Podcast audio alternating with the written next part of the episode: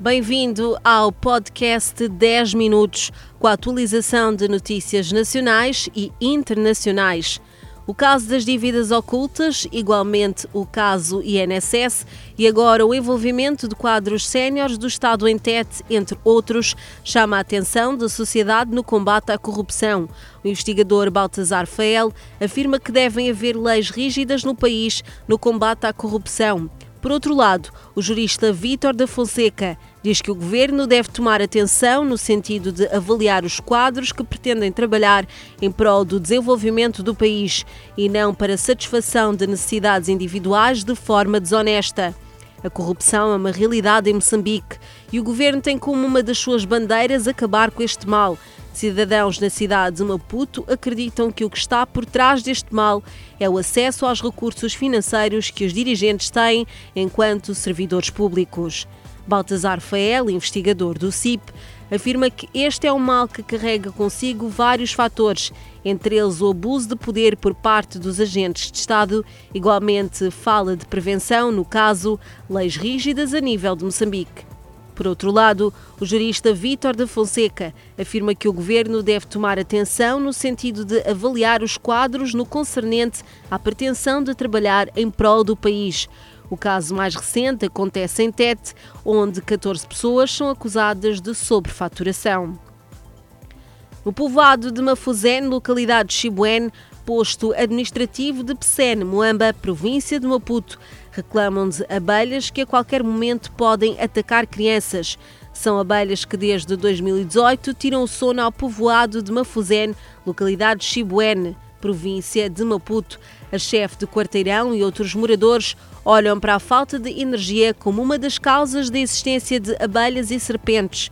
Mesmo tendo sido expulsas, as abelhas indicavam retorno ao local. Secretário-Geral da Organização da Mulher Moçambicana entende que o país ganhou muito com o alcance da paridade de género. Niki se falava momentos depois da marcha em saudação a Felipe Nussi. Com a nomeação de mais uma mulher no governo, o país conseguiu alcançar a paridade de género nos lugares de tomada de decisão. Nikice avança que o braço feminino da Frelimo saúda igualmente o presidente da Frelimo e da República, Filipe Nussi, pela forma como tem dirigido o país.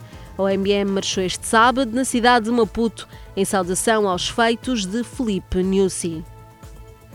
Um depósito de petróleo na cidade saudita de Jeddah queimou na manhã deste sábado, resultado do ataque dos rebeldes úteis do Iêmen antes das corridas de Fórmula 1 programadas para o fim de semana. Foi o ataque de maior destaque dos rebeldes até agora, embora as autoridades sauditas tenham prometido que as corridas continuariam conforme o programado. Segundo as autoridades, ninguém ficou ferido e o fogo em dois tanques foi apagado. O ataque teve como alvo o mesmo depósito de combustível que os úteis atacaram nos últimos dias. A norte da Bulk Plant, a sudeste do aeroporto internacional da cidade, é um centro crucial para os peregrinos muçulmanos que se dirigem a Meca. Outros residentes de Mariupol continuam a procurar abrigo em outros pontos do país, depois de deixar a cidade devastada no leste da Ucrânia, que viu alguns bombardeios mais implacáveis por tropas russas. Testemunhas dizem que estão a deixar para trás uma cidade que tem sido quase inteiramente destruída pelo bombardeio russo e lutas pesadas.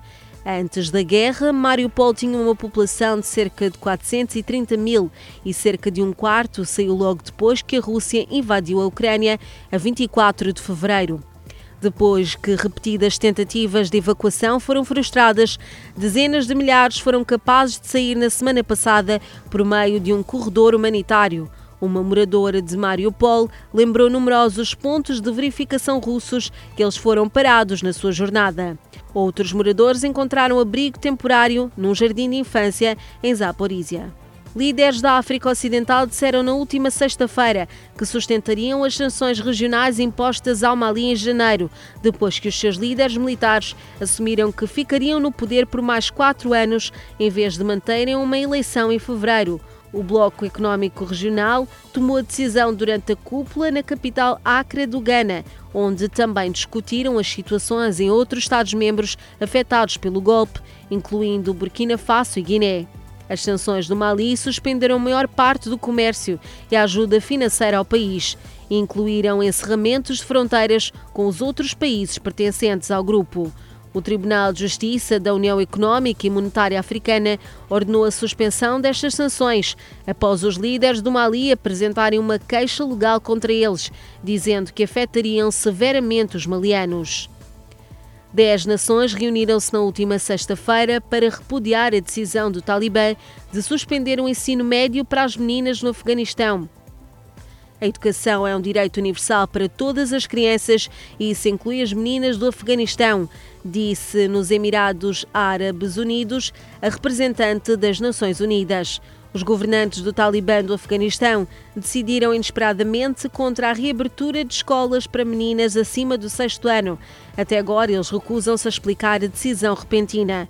O mundo tem relutado em reconhecer oficialmente os novos governantes do Afeganistão, preocupado que o Talibã imponha medidas e restrições severas, limitando particularmente os direitos das mulheres à educação e ao trabalho, como quando anteriormente governaram o país no final dos anos 90. Centenas de pessoas, muitos em trajes brancos, estiveram junto à zona de impacto do acidentado avião oriental, nas operações de busca pela segunda caixa preta do avião.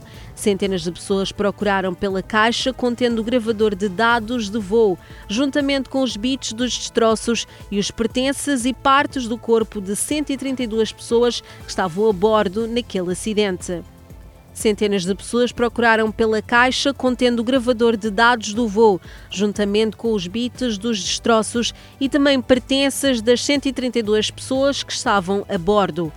A chuva persistente frustrava a tarefa e o local remoto exigiu o uso de queis e ferramentas manuais, incluindo detectores de metais mais frequentemente vistos nos aeroportos carteiras, identidade e cartões bancários e restos humanos foram encontrados juntamente com várias peças de asas e fuselagem. Escavadeiras estão a ser usadas no local para as operações de pesquisa. Autoridades avançaram que não havia sinal de vida encontrado na zona de impacto. A causa da colisão está sob investigação. Por hoje é tudo, mas pode manter-se mais atualizado às 19h45 na edição deste sábado do Fala Moçambique. Fique bem e até mais.